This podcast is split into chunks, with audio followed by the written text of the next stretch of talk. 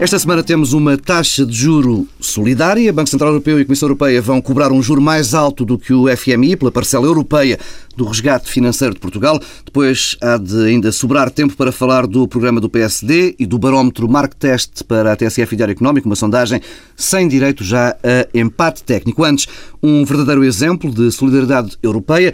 Pedro Dom e Silva continua a chegar aqui via internet, ainda está em Washington.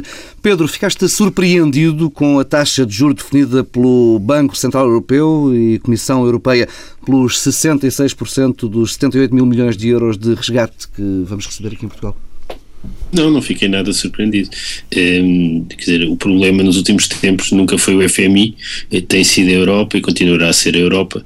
Uh, aliás, a diabolização do FMI um, era também desse ponto de vista um erro, porque o FMI uh, mudou muito mais do que a Europa. A Europa, aliás, também mudou muito, mas a Europa mudou num sentido muito negativo. Nada disto me surpreende, é mais, é mais, quer dizer, é a Europa cavar a sua própria sepultura. Eu acho que é absolutamente irrealista que os países possam pagar taxas de juros como aquelas que estão a ser exigidas. Eh, não vejo com eh, as medidas que vão ter um impacto recessivo eh, haver capacidade económica para sustentar taxas de juros deste montante e, portanto, isto explica, aliás, a sucessão de notícias que têm surgido e a forma como têm aparecido no debate público um pouco por todo o mundo. A questão da reestruturação. A, a questão da reestruturação e da, do abandono do euro, em primeiro lugar, da Grécia, mas isto já sabemos da história recente da Europa, que se começa na Grécia, a seguir a Irlanda, depois é Portugal, depois é Espanha eh, e assim sucessivamente. E, portanto, eh, a próxima discussão será eh, estes países a fazerem alguma chantagem para já sobre a possibilidade de saírem do euro ou renegociarem e reestruturarem a dívida, porque isso é a consequência natural do absurdo político para o qual a Europa nos está a empurrar a todos. Pedro Marcos Lopes, há crescimento para pagar uma taxa destas nos próximos anos? Não, é evidente. Não, todos nós sabemos que não. não se nós nos últimos 15 anos crescemos o que crescemos e agora, e agora já todos sabemos também que, vamos, que não vamos crescer, pelo contrário, eh, é evidente que este, que este tipo de, de juros não, não é comportável para uma economia como a portuguesa, sobretudo no estado em que ela se encontra hoje em dia. Bom, mas eu queria só dar duas notas sobre isto. A primeira é que não deixa de ser surpreendente que o BCE, que o BCE, que o Banco da Europa cobre juros mais altos do que o Fundo Monetário Internacional. Até aí pelas ruas um outdoor do Bloco de Esquerda, creio, protestar contra os juros cobrados pelo FMI. Enganaram-se no Enganaram-se. Eh, mas, mas, mas não também, e mais uma vez também digo, também não surpreende, porque há neste momento uma cegueira uma cegueira completa dos responsáveis europeus e de todos os europeus, de todos os europeus, não é só dos responsáveis europeus, em relação àquilo que nós queremos da Europa e, a, e em relação a, a, ao papel que a Europa tem, tem que desempenhar. E, e neste, e, e, neste ponto eu, eu queria fazer uma nota sobre algo que foi escrito, que muita gente falou do Financial Times, que o Wolfgang Munchau escreveu uh, esta semana, que foi muito dito, por, porque disse coisas também em relação ao Primeiro-Ministro e em relação a, a, a alguns dados uhum. que toda a gente conhece ou devia conhecer, que diz, que diz respeito uh, às dívidas soberanas europeias, e quando ele diz que, de facto, o problema da dívida soberana europeia não é, de facto, um problema. O grande problema é o problema político. E até podia acrescentar, que não acrescentou, mas, quer dizer, nós, quando falamos, Pedro está em Washington, sabe isso, pelo menos vive lá, e, e se calhar é, lá fala-se mais disso do que aqui, uh, há Estados dos Estados Unidos que estão em muito pior circunstância que a Grécia, que hum. Portugal e que, que a Irlanda. Mas o que Monchal diz e o que me chamou mais a atenção tem a ver com o facto de ele ter dito que uma, uma união monetária sem uma união política é simplesmente, não é simplesmente viável. Não é que, isto, que esta afirmação seja surpreendente nem, nem particularmente nova. Para mim, o que é eh, completamente bizarro é nós estarmos no momento eleitoral. Nós estamos em eleições, estamos em campanha eleitoral. Está a haver uma campanha eleitoral e desde que ela começou, enfim, não, não, não oficialmente, mas uhum. desde que desde há uns tempos, eu tento ouvir uma palavra que seja, uma palavra que seja, dos responsáveis políticos, dos principais responsáveis políticos portugueses sobre este assunto, sobre a questão da união monetária, sobre a questão da, da, da possibilidade de uma união política, e não se ouve nada. Estamos na espuma dos dias nada, a falar de outros nada. assuntos. Quer dizer, um, um, algo que nos diz respeito a nós, que diz respeito ao nosso futuro comum. Nós já sabemos que não vamos conseguir resolver os nossos problemas económicos sem a Europa. Sabemos que os outros países da Europa não vão conseguir resolver os seus próprios problemas económicos também com a Europa. Quer dizer, e andamos. Temos problemas de soberania graves que têm que ser colocados de saber qual é o nosso papel, qual é o futuro que nós queremos para a Europa. Se, isto, se, se, se, se aquilo que eu costumo dizer é ou não é verdade. Não, não é por eu dizer se, se acaba o euro ou acaba a Europa ou vamos para a União Política. Eu não vejo outro caminho, mas enfim, não se ouve uma palavra. A única palavra que se ouve sobre isto e, e pela parte do governo é dizer atenção, uma crise, uma crise internacional, há uma crise Europa, mas rigorosamente mais nada. Quer dizer, há aqui um autismo, peço desculpa do termo, há aqui uma discussão paroquial em Portugal que me espanta. A mim espanta. Eu já sei que nós construímos, nós, nós cavamos a nossa própria sepultura, que nós fizemos as opções erradas nos momentos errados, que o governo foi tardíssimo a reagir à crise, não conseguiu reformar. Não, quer dizer, mas isto agora, de facto, isso é tudo verdade, mas já foi repetido à sociedade, já todos o sabemos. Agora, uma palavra desta gente, os responsáveis políticos, sobre isto, nada. Isso é grave e demonstra o, uh, uh, o nível, ao nível que desceu a nossa discussão, a nível absolutamente paroquial. Pedro Adão e Silva, é inevitável que mais mês, menos mês, uh, ou daqui por um ano, esteja, Portugal esteja a tentar renegociar pelo menos esta taxa de juros junto das instituições europeias? É o que tem, é o que tem, que tem feito nos últimos, nos últimos dias gregos e, e irlandeses ameaçando uh, e olhando, apontando o caso português como um, um, um pacote melhor de ajuda? Eu não, eu não vejo que, que, para já isso tenha muito sucesso. O primeiro-ministro irlandês, eu acho que isso é uma boa lição para quem ganhar as eleições em Portugal, nomeadamente se Pedro Passos Coelho ganhar. Eh, no primeiro conselho a que foi depois de eleito, ia preparado para, para mudar também o mix políticas. Uma entrada de lobby e uma saída de sendeiro, não foi? Exatamente. E, e, portanto, o que aconteceu é que, eh, por simplesmente, eh, o Conselho eh, não ligou rigorosamente nada ao senhor. Aliás, há relatos que Sarkozy, aliás, terá sido bastante violento com o primeiro-ministro irlandês. E, portanto, isso mostra que nós estamos de mãos e pés atados. Eu não vejo o que é que possamos fazer ehm, e, e espanta-me, e concordo com o que o Pedro Marcos Lopes disse agora mesmo, que é esta espécie de mantra do europeísmo, ou seja, nós somos somos todos europeístas, há um grande consenso em torno da Europa eh, e os nossos discursos sobre eh, a presença de Portugal na Europa não evoluíram disso que era o que era dito há 20 anos eh, e, portanto, isto tornou-se uma espécie de língua de pau. E eu não estou nada otimista e, portanto, não estou nada otimista porque também não vejo que essa possibilidade seja execuível, ou seja, a possibilidade de renunciar, reestruturar, da chantagem política que possamos fazer, porque, na verdade, a chantagem política, que não é chantagem, ou seja, nós devíamos ter feito sentir o nosso peso negocial há um ano e tal, com uma coligação entre os vários países que estavam em situação mais difícil, as economias da periferia. Eh, isso não aconteceu, a Espanha rapidamente se demarcou, julgando com isso eh, iria ter uma situação eh, melhor, e de facto tem tido uma situação melhor, mas também não estou nada otimista em relação ao que possa acontecer em, em Espanha. Ainda agora soubemos alguma coisa sobre as contas eh, dos governos regionais e os sinais não são nada bons, claro. e não são nada bons em relação ao próximo ano, até porque há eleições numa série de regiões, eh, e portanto eu não vejo com otimismo eh, o que vai passar. E, e, portanto não vale a pena dizer, ah, mas se calhar esta saída, eu, eu estou muito pessimista. E estar muito pessimista significa que tenho dificuldade em vislumbrar eh, qualquer saída positiva também para Portugal. Não vejo como é que nós vamos pagar essas taxas de juros com, eh, conjugada, conjugadas com um pacote que é assumidamente recessivo, ou seja, visa provocar uma recessão, uhum. eh, tem um aumento do desemprego. Eh, nós queremos fazer várias coisas ao mesmo tempo surpreendentes, queremos pagar juros elevados, ter uma recessão, ver o desemprego aumentar e baixar a taxa social única. Eu peço desculpa, eh, mas isto é do domínio, quer dizer, de, de, de, de um voluntarismo político sem, sem nome. Mas, mas só... se me permites. Uh, Pedro Marcos Lopes, avança. Quer dizer, uh, por partes. A primeira é que, de facto, se estas são as condições, se estas foram as condições, que o triunvirato.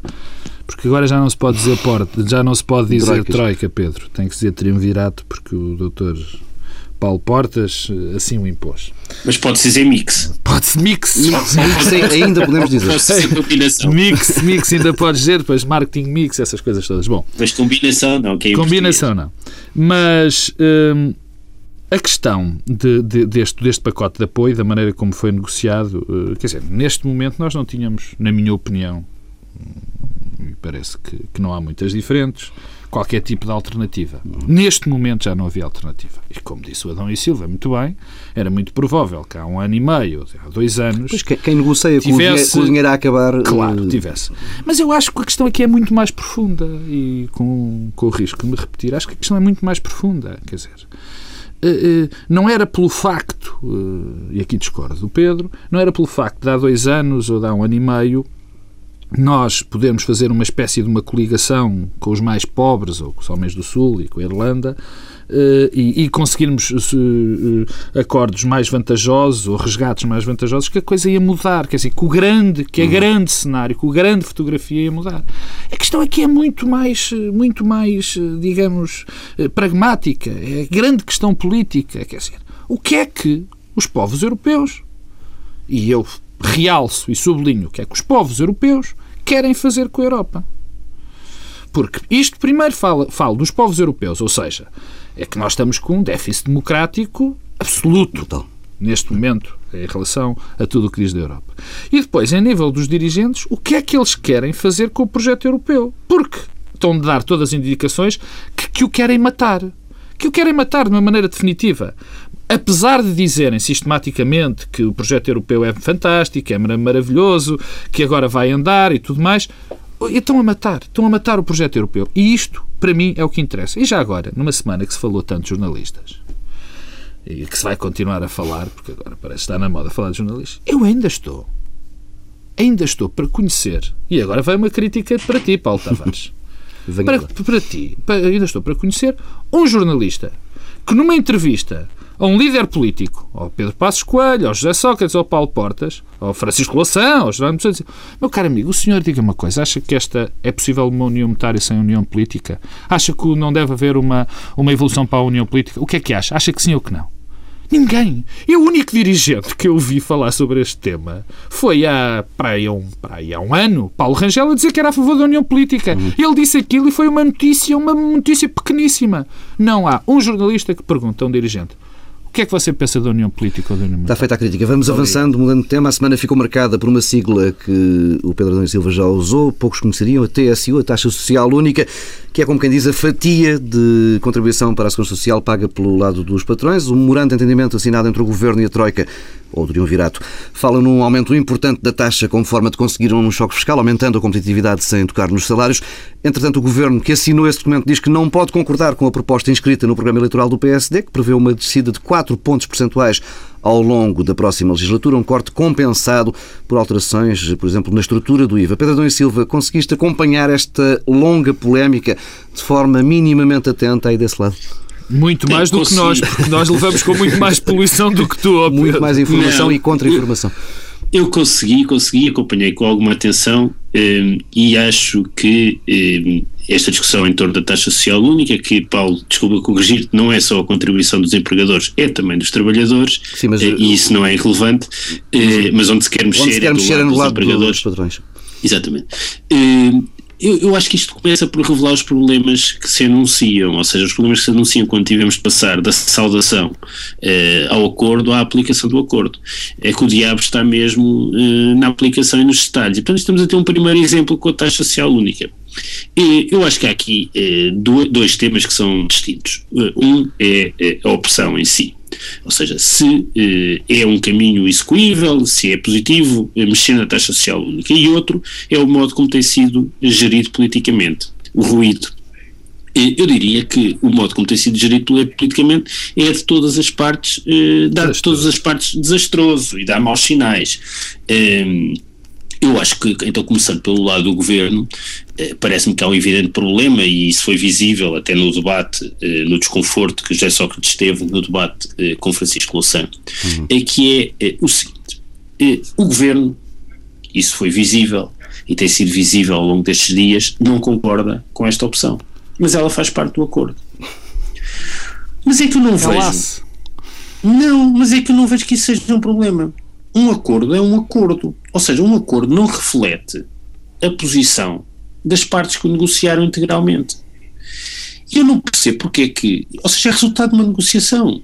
em qualquer democracia madura, isso é aceite. As pessoas negociam, têm uma posição de partida, chegam a um consenso que não reflete a posição de partida e depois aplicam aquilo que é o consenso. E isso não implica reconhecer e rever-se totalmente nas medidas do acordo. Nós, Pedro, gostávamos, Pedro, em... nós gostávamos de ganhar mais e o Paulo Tavares também, não é? Mas Pedro, em, Agora, em, em Portugal isso é visto como perder a face. É visto como perder a face, mas é também isso que explica do lado do governo e de José Sócrates em particular, a forma como José Sócrates vai incorporando eh, uma volatilidade programática e uma linha programática que não é a sua anterior, mas assume-a sempre integralmente como se passasse a ser a sua, e com isso vai alienando o seu património programático. Não sei se me estou a fazer explicar. Ou seja, eh, era muito melhor que fosse dito claramente: nós negociámos, fomos responsáveis, negociámos, chegámos a este acordo, não nos revemos totalmente no acordo. Por exemplo, achamos que esta taxa social única não vai eh, ter o efeito desejado e tem, e tem efeitos negativos complicados. Mas é o acordado. Agora, a nossa posição é outra. Oh Pedro, Agora, eu, eu custa eu, muito, eu, desculpa lá, custa muito dizer isto, custa mesmo muito. Mas José Sócrates disse isso no debate com Paulo Portas. Eu, eu, peço desculpa, eu não vi o debate com Paulo Portas, pois, mas com Francisco Louçã esteve bastante atrapalhado em relação a este tema. Sim. E eu acho que, que num acordo deste tipo, e tal como nas medidas anteriores dos sucessivos PECs, eh, José Sócrates tinha ganho se explicasse claramente que eh, não era eh, aquilo que ele via como eh, o desejava. Mas isso era preciso ter um discurso sobre a política europeia, aquilo que falávamos há pouco, e não tem. Quanto ao PSD, isto, em princípio, seria uma coisa que beneficiaria o PSD. É uma medida que consta do acordo e que o PSD defende. Agora, o que é que isto serviu? Serviu, mais uma vez, como pretexto para exibir a impreparação e as contradições eh, no discurso do PSD. Ou seja, o que era uma oportunidade foi-se transformando todos os dias num problema. Passos falou de taxas marginais duas vezes durante um dia, não existem taxas marginais eh, eh, no IVA. Eh, Catroga disse uma coisa, Passos disse o contrário e ao mesmo tempo que dizia o contrário insurgia-se contra o PS por estar a acusar o PSD de ter a posição que a Troga tinha anunciado. Isto é tal e qual assim. Ontem eu já vi Catroga a dizer que já não eram 4 pontos percentuais. Já, já, já vamos, Eduardo Catroga, tem calma. Não, não, não. Estou só a dizer que estou só a explicar que uhum. o que era uma oportunidade para o PSD, que era eh, o acordo refletir eh, uma posição programática que era do partido, tornou-se um problema, porque o PSD nem sobre uma coisa simples Estamos a falar de uma coisa simples: explicar a diminuição da taxa social única. E como é que se compensava essa diminuição, se é que se compensava. Simples. E sobre isso, e sobre isso o PSD disse variadíssimas coisas. E isso revela uma enorme impreparação e incapacidade de ter um discurso uh, coerente. E depois a questão de fundo, e desculpem lá terminar, isto no fundo é o mais importante. Eu tenho muitas dúvidas quanto a esta opção. Eu acho que não se pode. Uh, isto é como um cobertor: se puxa de um lado, estapa-se do outro. A taxa social única, eh, convém dizer isto com muita clareza, serve essencialmente para duas coisas: para pagar pensões e subsídios de desemprego. Ou seja, não, é, não são as gorduras do Estado, são as pensões e o subsídio de desemprego, as pensões contributivas e a componente contributiva do subsídio de desemprego. Ora, o que sabemos sobre isto é que a despesa vai, ser, vai estar sempre a aumentar.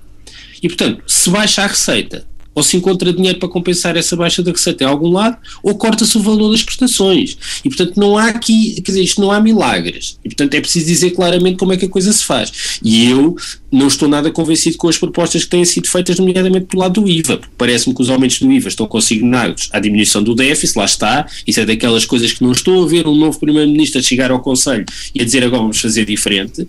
E, e depois, eh, mexer muito no IVA, é um aumento de impostos. Eh, e eu estava convencido eh, que, por outro lado, eh, o nosso problema era mudar o nosso padrão de especialização, ou seja, transformar o tipo de produtos que fazemos e que produzimos e mudar o perfil das nossas exportações. Ora, o que estamos a dizer é que vamos desvalorizar os custos de trabalho. Não, aliás, ó Pedro, deixa-me só fazer uma interrupção. A do trabalho, eh, sempre ouvi dizer que era, era exatamente o que não devia ser feito, e estamos a mexer é, nos custos não salariais do trabalho, que é isso que é a taxa social única, não estamos a mudar o nosso padrão. É, e que, só para terminar, desculpa lá, não. a nossa taxa social única não é muito elevada. Convém ter isto presente. Do ponto de vista comparativo, não é. O nosso IVA é. E, e queria dizer também que eh, trocar taxa social única por IVA tem eh, também um impacto diferencial, ou seja, favorece as empresas que são eh, muito intensivas em termos do fator de trabalho, ou seja, mão de obra intensivas, são as que beneficiam mais com esta medida. São essas as empresas que nós queremos apostar. O futuro da nossa economia passa por empresas que são eh, de trabalho intensivos. Eh, não sei, tenho muitas dúvidas, eh, eh, acho que este caminho não é uma panaceia para todos os males e pode ter muitos problemas. E, portanto, eu ah. só acho que isto possa ser feito se for com muito cuidado e, e for muito focado para as empresas que eh, apostam nas exportações e não é isso que tem sido sugerido. O problema Bom, está tudo na ligação com, com duas, através, através duas notas antes em relação ao que o Pedro disse. Primeiro, na questão das exportações, a, a baixa do TS, da TSU não é muito relevante não é muito relevante, e eu já vou às, às três questões que quero abordar. Não é muito relevante porque, segundo um estudo do João Ferreira da Amaral, diz que eh, as empresas, o, o custo, o custo final de um produto, apenas menos de um terço diz respeito à mão de obra, no que uhum. diz respeito às exportações. Portanto, o impacto disto no aumento das exportações é, é, é, é, muito diminuto. O Pedro também disse que a TSU não era, não era muito alta, mas de facto a nossa TSU, em termos europeus,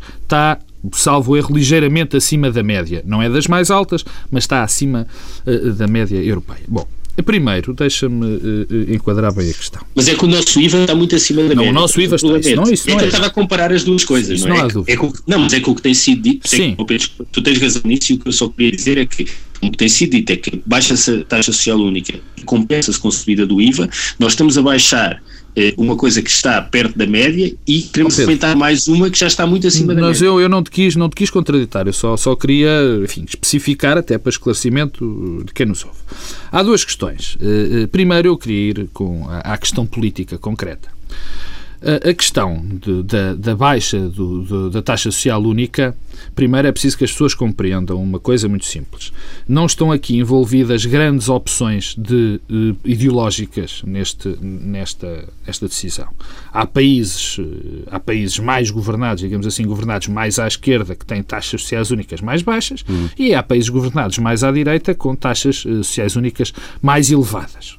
O que aqui está em causa é uma opção uma opção, essa sim, política, mas já não fora da, da, da, da questão ideológica, que tem a ver com o seguinte: ou nós eh, eh, queremos, através da taxa social única, apostar nas, no modelo que nós vamos acreditar, baixando os custos para o empregador, o que vai acontecer, enfim, em termos teóricos, em termos económicos, é que vamos ajudar as empresas, as empresas vão ter menos custos, estes menos custos, teoricamente, vão criar mais desenvolvimento económico, esse desenvolvimento económico vai criar mais emprego. Isto é uma questão. Por outro lado, temos aqui o, o, o, o, outro lado da, da, barricada, digamos, da fronteira, que é assim, forma, assim, como é que vamos... forma de garantir que esse dinheiro extra vai ser utilizado Como é que para... vamos... Não, isso não, isso, isso então nunca é existe. Está bem, oh, oh, Paulo Tavares, mas dessa maneira eh, pá, montávamos aqui um Estado quase soviético, não é? Porque assim é a única maneira de garantir que é tudo para o Estado. Não, isso não, não, não pode ser visto dessa maneira, se me permites. A questão é como é que nós subsidiamos, ou subsidiamos não, como é que nós damos dinheiro à Segurança Social para garantir os subsídios de emprego, para garantir as pensões. E aqui há uma questão. E aqui entramos na segunda. Segundo, segundo o acordo que nós assinamos, o, o, o, memorando de entendimento, vai haver uma redução de dois pontos e essa redução vai ser compensada com ajustamentos nas tabelas do IVA. Há produtos que irão passar para 13, uhum. outros que vão de 13 para 23. Este, isto ainda não está fixado. Eu relembro que as tabelas mais baixas são as dos bens essenciais. Pão, leite, farinha, massas e tudo mais. Isto são os essenciais. Mas não só, também há lá não muita sei. coisa que... Estou de acordo, não, mas não o que o Dr. Eduardo Catroga diz que se devia uh, subir a cerveja, a cerveja para 23%, já está, já está, já está. Taxa máxima. Mas é outra história. Quer dizer, portanto, é aqui dentro deste jogo que isto tem de ser feito. Qual é a opção do Partido Social Democrata? Eu aqui, o Partido Social Democrata, eu não, eu não estou de acordo com, com, com, com o Pedro. O PSD foi muito claro, sempre foi claro neste aspecto. Sempre foi claro. Há, já há mais de um ano mais, Sim, bastante tema, mais, que Passos Coelho dizia que tempos, a taxa social única devia ser reduzida por causa dos efeitos que eu acabei de enunciar. E o PSD, agora, a única coisa que faz é ir ligeiramente, ligeiramente não, bastante, mais à frente do que o que está no acordo, porque acha que vai haver maneira de compensar o desenvolvimento económico, vai compensar esta baixa, esta, esta, esta subida do IVA. Esta subida, peço desculpa, desta descida de, de, da taxa social económica, taxa social única. Agora confundi-me todo. Portanto, isto é o que o Partido Social Democrata defende. E também defende que isto deve ser mais alargado no tempo. É evidente que Eduardo Catroga deu mais um tiro no pé e foi dizer que se tinha a acabar a, a, a intermédia. Isso era gravíssimo. Era gravíssimo porque uh, tocava sobretudo nos aspectos do turismo e na restauração, que é uma indústria que em Portugal conta e de que maneira. Bom, portanto, esta foi a opção Mas, do Partido okay, eu, só, eu só me surpreendo porque Eduardo Catroga disse isso uh, e Passos Coelho acusou Uh, o Primeiro-Ministro e o PS estarem a fazer terrorismo político por estarem a dizer que o PSD queria não, fazer tem, isso. Oh, Pedro, já vamos a isso. Mas, mas o, o não, mas, dizer... nós já vamos, calma. O que eu digo é, o Pedro Passos Coelho sempre teve essa posição. Eduardo Catroga teve mal. Deve-se ter enganado. Aliás, enganou-se muito. E, e, conseguiu, porque depois Passos Coelho veio outra vez dizer uh, uh, uh, Eduardo Catroga, agora a posição do Partido Socialista. A posição do Partido Socialista é que é completamente. Essa é que é inexplicável. Porque o Pedro Adão e Silva disse e disse bem. Era preciso ser muito mais claro nesta afirmação. Dizer, olha, nós não concordamos nada com isto. Mas está lá. Mas está lá porque foi o preço que nós tivemos que pagar. Agora, aproveitam. E de facto, há aí um bocadinho de terrorismo. Eu não gosto do termo mas terrorismo político. Porque o Partido Socialista sabia perfeitamente que essa era a posição do Partido Social Democrata. Quer dizer, e nós não temos de estar sempre a responder a pessoas que dizem disparados, como é o caso do Catroga. Não é? eu, Pedro, eu desculpa lá, voltando à questão de fundo e a menos. É que eu, eu percebo uh, a posição uh, do PSD, aliás, é uma, é uma coisa bastante ideológica, ao contrário do que tu estavas a dizer, uh, e que é partilhada por muita gente e que tem racional. O que eu não percebo é que se diga que se quer baixar a taxa social única, não se diga nada sobre como é que se vai compensar eh, essa baixa e não se diga às pessoas que isso implica eh, redução das pensões e do, da proteção do desemprego. Ou aumento de impostos.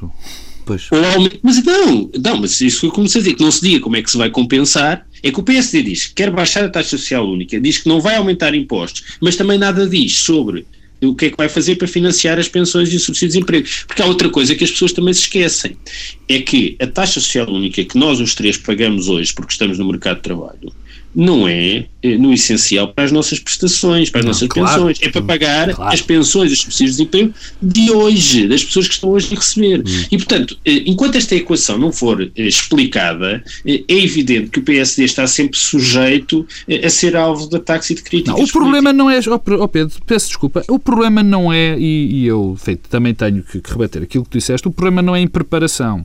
O problema é a falta da coordenação. Esse é que é o problema do PSD neste, neste, neste ponto, porque tanto Nogueira Leite como Passos Coelho disseram aquilo que sempre disse o PSD. Sempre em relação a isto. Veio dizer, veio dizer qual eram as mudanças das tabelas do IVA, o que é que se devia fazer, quais eram os efeitos económicos que se pretendia atingir. O problema é que depois há sempre alguém, esta semana foi Catroga, para a semana será outro qualquer. Leite Campos, Leite Campos, há muito tempo que não dá uma entrevista. Provavelmente. O problema é depois a falta de coordenação, porque as ideias estão lá e estão bem defendidas. Bem, entrevistas. A propósito de entrevistas, Eduardo Catroga deu uma série longa de entrevistas esta semana, por causa da polémica da DSU, mas não só fez uh, um sem número de primeiras páginas, chegou a ser, já se disse aqui, emendado e desautorizado por eh, Pedro Passos Coelho, por mais do que uma vez. Pedro Marcos Lopes, passada esta semana que a droga deixou de ser, uh, em definitivo, opção para a pasta das finanças? Bem, isso terás que perguntar a Pedro Passos Coelho. Hum, eu estou convencido que Pedro Passos Coelho, de, de há um ano e meio ou de há dois anos, era homem para desistir rapidamente desta opção. Até estou convencido e surpreendeu muito. Mas eu já lá vou, já lá vou o que me surpreendeu no comportamento do PSD e do, e do, e do Pedro Passos Coelho nesta, neste processo. Eu. Uh, Deixa-me começar. Primeiro a falar das entrevistas. A primeira coisa, antes das entrevistas, quer dizer, as pessoas gostam também. E não vamos aqui fingir que não sabemos a história dos pelos públicos. Exato. E, de facto, o Eduardo Catroga, naquela entrevista à SIC Notícias, ao, ao José Gomes Ferreira, eu fiquei muito agradado com o Eduardo Catroga. Disse, realmente tem razão.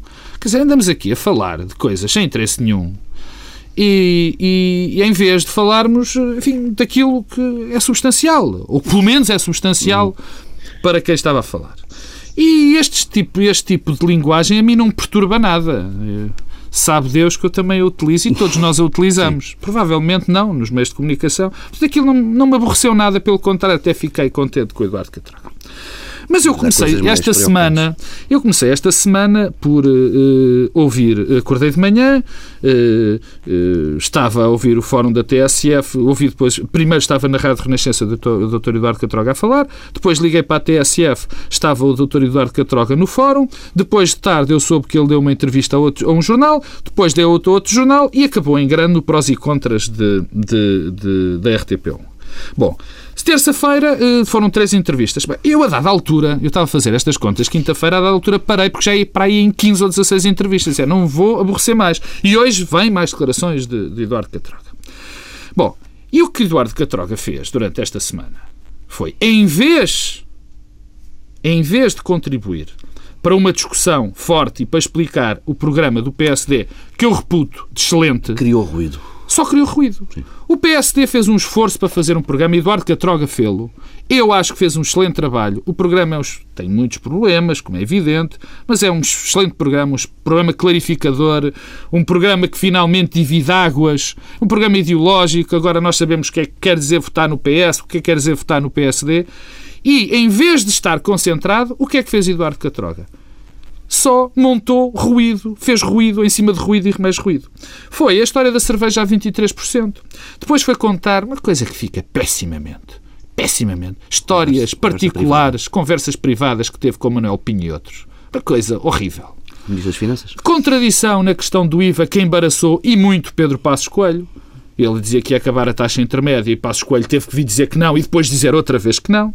E acabou com uma das cenas mais indignas dos últimos anos da democracia portuguesa, que foi a comparação.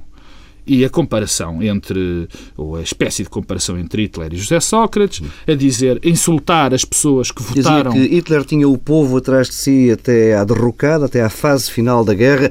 Faz parte das características dos demagogos conseguirem arrastar multidões. Dizer, esta dizer, citação Nós não podemos vulgarizar. Não podemos vulgarizar palavras e homens como Hitler, como Stalin, como Mao Tse Tung, quer dizer, não podem, não podemos fazer essas comparações. Porque não são viáveis, porque não são sérias. E esse tipo de discurso, dentro do, do, do, do espaço público, é a pior coisa que pode acontecer. Não, não, isto não pode acontecer. Achas que um aspirante. Uma demarcação de Pedro Deixa-me acabar. Eu já acabo, já vou aí. Isto num aspirante a político era muito grave. Muitíssimo grave num político experimentado como Eduardo Catroga é incompreensível e sinistro. Acho sinistro. Ponto a passo escolho, para, para acabar, peço desculpa, Pedro, para acabar digo, eu estou convencido, eu, eu, eu esperava, quando ouvi isto, quando ouvi isto, eu esperava que Pedro Passos Coelho viesse dar uma, uma conferência ou falasse e dissesse, olha, nós estamos muito gratos ao Dr. Eduardo Catroga, ele fez um excelente trabalho no programa tem sido um excelente colaborador, mas a partir de agora está afastado, pelo menos durante bastante tempo, de, do, do, do, Partido Social Democrata e de falar em nome do Social Democrata. Era isto que eu esperava de Passos, Passos Coelho. E não me esqueço que Pedro Passos Coelho, quando começou a sua liderança no Partido Social Democrata e quando começou a concorrer quando pela primeira vez e da segunda concorreu a líder, tinha nunca pactuou com este discurso, nunca entrou na ofensa pessoal, nunca, nunca patrocinou insultos. E Pedro Passos Coelho ainda não o faz hoje. Não o faz. Não o faz por duas razões. Primeiro, porque eu estou convencido que ele é um homem sério, um homem bom e que jamais faria isto. E em segundo lugar, porque ele também sabe ele também sabe que isto é péssimo para o PSD. Isto é péssimo para o PSD.